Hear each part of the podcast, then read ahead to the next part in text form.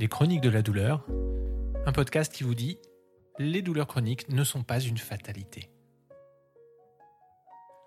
Avant d'envisager une opération du dos, écoutez ceci.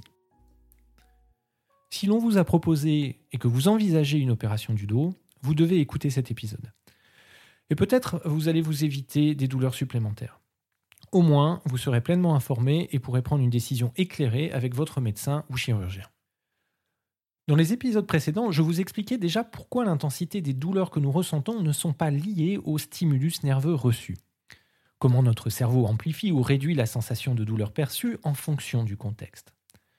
Dans cet épisode, je vous propose de faire un focus sur la façon dont se créent les douleurs chroniques, particulièrement dans le cas de traumatisme cervical ou à ce fameux mal du siècle, le mal de dos.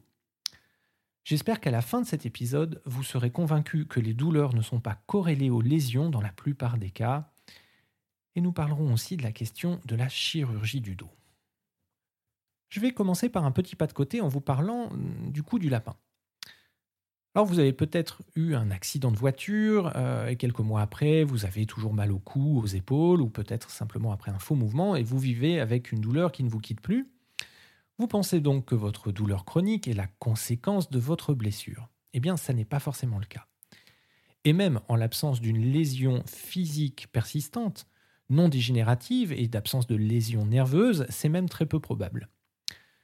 Le coup du lapin est un exemple particulièrement intéressant en termes d'études scientifiques dans la mise en place des douleurs chroniques. D'évidence, le coup du lapin est une altération physique des tissus. Il est la conséquence d'une projection de la tête vers l'arrière, altérant les tendons, les ligaments du cou. Il est souvent observé lors d'accidents de la route. Les douleurs cervicales ou les maux de tête qui résultent du coup du lapin peuvent durer des mois, des années, voire des décennies. Mais cela a-t-il vraiment un sens? Imaginons que vous vous cassez le bras. Vous ressentirez une douleur importante pendant un certain temps, mais lorsque la fracture commence à guérir, la douleur s'estompe. Le coup du lapin est une entorse, une foulure du cou, donc une blessure moins grave qu'une fracture. Si quelqu'un se foule la cheville, il ne s'attend pas à des douleurs qui vont durer des années, non? Pourquoi donc une entorse au cervical ne guérirait-elle pas aussi rapidement qu'à la cheville? Comme souvent, la réponse se trouve dans notre cerveau, le chef d'orchestre de la douleur. Plus exactement dans les connexions neuronales. Une fois que ces connexions ont été activées à la suite de la blessure, elles peuvent rapidement être apprises. Elles peuvent donc former un schéma récurrent, se câbler et s'activer de sorte que la douleur peut persister pendant longtemps. Et cela même si l'entorse ligamentaire guérit généralement en une semaine ou deux. Un chercheur norvégien s'est intéressé à la question, le docteur Schrader, neurologue.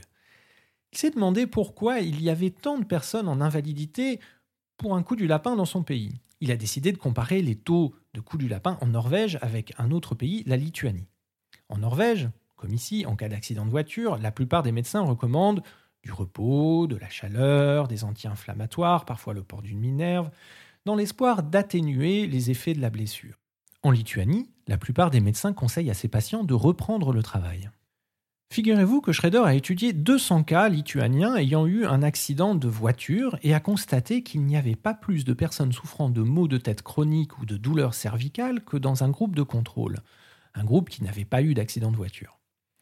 Cela était vrai même pour ceux qui avaient eu un accident de voiture ne portant pas leur ceinture de sécurité, n'avaient pas d'appui-tête dans leur voiture et dont les voitures étaient gravement endommagées. Comme cette première étude se fondait sur le recueil d'informations a posteriori des accidents, elle a été critiquée d'un point de vue méthodologique. Le docteur Schrader est donc retourné en Lituanie pour mener une étude prospective. Cette méthode est considérée produire des résultats d'une meilleure qualité scientifique. À nouveau, il a constaté que le coût du lapin n'existait pas dans ce pays. Ce que nous apprenons de cette étude, c'est que la gravité de la blessure subie n'est pas en corrélation avec la probabilité de développer une douleur chronique. La douleur cervicale aiguë survient dans la plupart des cas, mais la douleur chronique est en fait plus susceptible de se développer chez les personnes ayant subi des blessures plus légères que graves. Ceci est confirmé par d'autres études. Pour mieux comprendre ce qu'il se passe autour du cou du lapin, une étude de 2001 peut nous aider. Les chercheurs ont soumis 50 personnes à une simulation qui leur a donné la sensation d'avoir un accident de voiture susceptible de provoquer un coup du lapin. Les participants ont vécu l'expérience d'un accident, mais leur cou n'a pas bougé du tout. Malgré cela, 10% des sujets ont signalé des douleurs cervicales 4 semaines après l'accident simulé. Pourquoi? Les chercheurs ont constaté que les personnes qui ont développé des douleurs cervicales persistantes étaient celles qui avaient le plus de stress et de détresse émotionnelle dans leur vie au moment de l'expérience. Leur subconscient a utilisé l'occasion de l'accident expérimental pour déclencher et perpétuer la douleur. Sans le travail de l'esprit, ou du cerveau si vous préférez, très peu d'accidents et de blessures provoqueraient des douleurs chroniques et durables. Une étude portant sur des pilotes de derby de démolition, vous savez, ces gens qui se cognent en voiture pendant des, des courses, a révélé que presque aucun d'entre eux ne souffrait de douleurs cervicales chroniques même après plus de 150 collisions. Ces pilotes aiment ce qu'ils font et ne considèrent donc pas les collisions comme traumatisantes. Elles font partie du sport, du jeu. Dans de nombreux pays, la plupart des gens s'attendent cependant à ce que, en cas d'accident de la route, les victimes soient victimes d'un trauma. C'est dans ces pays que vous risquez de souffrir de douleurs chroniques par la suite d'un coup du lapin.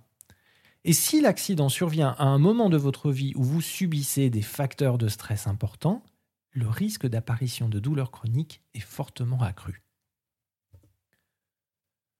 Venons-en à la question du mal de dos. 9 Français sur 10 déclarent avoir déjà souffert du dos, plus de la moitié déclarent avoir eu une invalidité dans les 5 dernières années liée à ces douleurs dorsales. Eh bien, figurez-vous que la situation est très similaire pour la grande majorité des personnes souffrant de maux de dos ou de sciatique avec celle du cou du lapin. Seulement, des millions de personnes souffrent de douleurs dorsales chroniques. Ces douleurs dorsales et cervicales sont à l'origine de souffrances indicibles, de dépenses importantes et de nombre considérable euh, d'interventions médicales chirurgicales. La plupart des gens pensent que les douleurs dorsales et cervicales sont des troubles dégénératifs qui augmentent inévitablement avec l'âge. Le mal de dos ne signifie-t-il pas qu'il y a un problème mécanique dans la région du dos? L'imagerie de type IRM et tomodensitométrique peuvent détecter ces anomalies. Eh bien, non. En fait, dans trois études distinctes, la corrélation entre les douleurs dorsales et le résultat des IRM était très faible. Lorsque l'on prend des personnes d'âge moyen ne souffrant d'aucune douleur dorsale et qu'on leur fait passer une IRM, 60 à 90% d'entre elles présentent des disques bombés, des disques dégénératifs, des dépôts arthritiques, une sténose rachidienne et d'autres anomalies courantes. Il est préférable d'interpréter ces résultats comme étant dus au vieillissement normal et non à un processus pathologique. Autrement dit, si l'on prenait 100 personnes souffrant de douleurs dorsales et 100 personnes ne souffrant pas, et qu'on leur faisait passer des IRM, les médecins ne pourraient pas utiliser ces IRM pour prédire quels patients ont des douleurs et lesquels n'en ont pas. Une étude menée en Finlande sur des jeunes de 21 ans en bonne santé a révélé que la moitié d'entre eux présentaient des signes de dégénérescence discale et qu'un quart d'entre eux avaient des disques bombés, autrement dit une hernie. Le tout chez des personnes ne souffrant d'aucune douleur. Si l'on prend un grand nombre de personnes qui ne souffrent pas du tout du dos, on obtient les résultats suivants sur les IRM. 50% des personnes de 30 ans en bonne santé présentent une discopathie dégénérative et 40% des hernies. 80% des personnes de 50 ans en bonne santé présentent une discopathie dégénérative et 60% des hernies. Et les chiffres ne cessent d'augmenter à partir de cet âge. Avec le temps, chez certaines personnes, les résultats de l'IRM s'aggravent, mais la douleur diminue. Chez d'autres, la douleur s'aggrave, mais l'IRM s'améliore. La situation inverse est aussi observable. De nombreuses personnes dont les résultats de l'IRM sont normaux souffrent de graves problèmes dorsales. Eugène Karagi de l'Université de Stanford a écrit en 2005 dans le Journal de médecine de la Nouvelle-Angleterre, je cite, Ni les IRM de base ni les IRM de suivi ne sont des prédicteurs utiles de la lombalgie. Il a ajouté que les tentatives inconsidérées de poser un diagnostic sur la base d'études d'imagerie peuvent renforcer la suspicion d'une maladie grave, amplifier l'importance de résultats non spécifiques et étiqueter les patients avec des diagnostics erronés.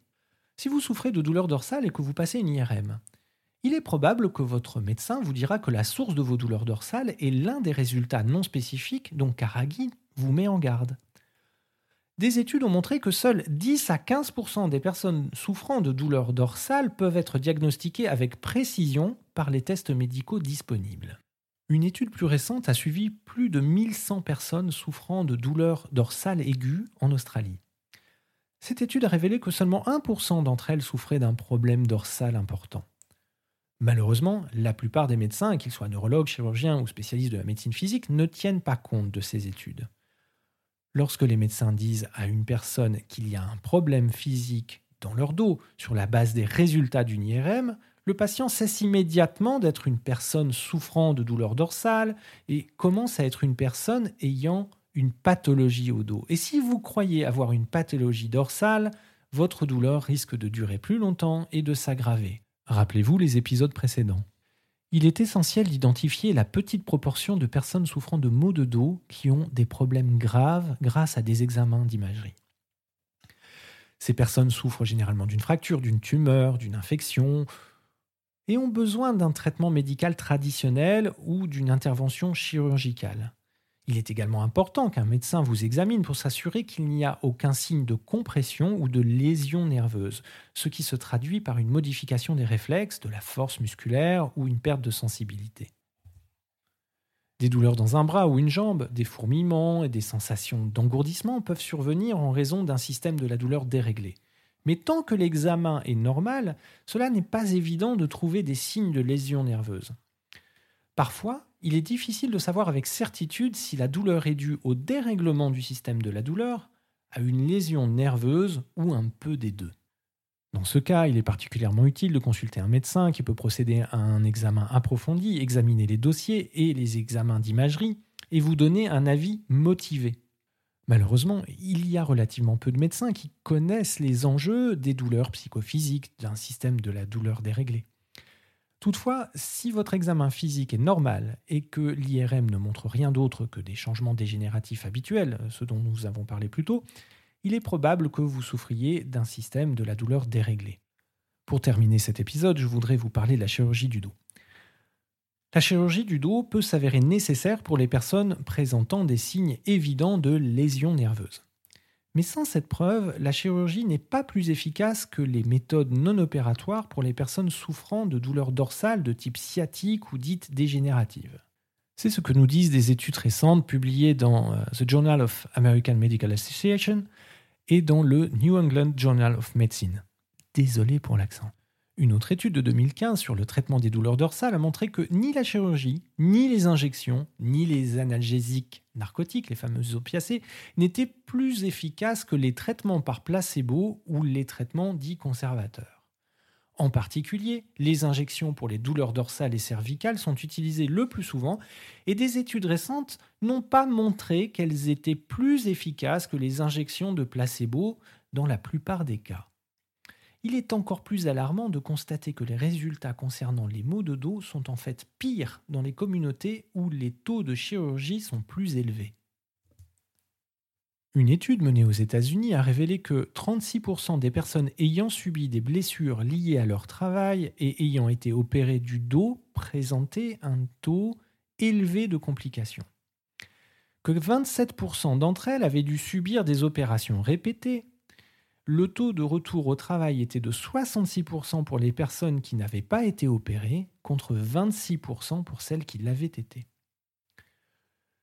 Si vous ou quelqu'un de votre entourage envisage une intervention chirurgicale pour des douleurs dorsales, il y a quelques livres importants que vous devriez avoir lus avant de prendre des décisions.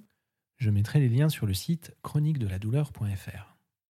Je vous en ai déjà parlé dans l'épisode sur les antalgiques, mais rappelons-nous que de nouvelles données indiquent que le traitement de la douleur chronique par des analgésiques narcotiques, les opiacés, peut en fait aggraver la douleur, car les narcotiques peuvent accroître la sensibilité des nerfs.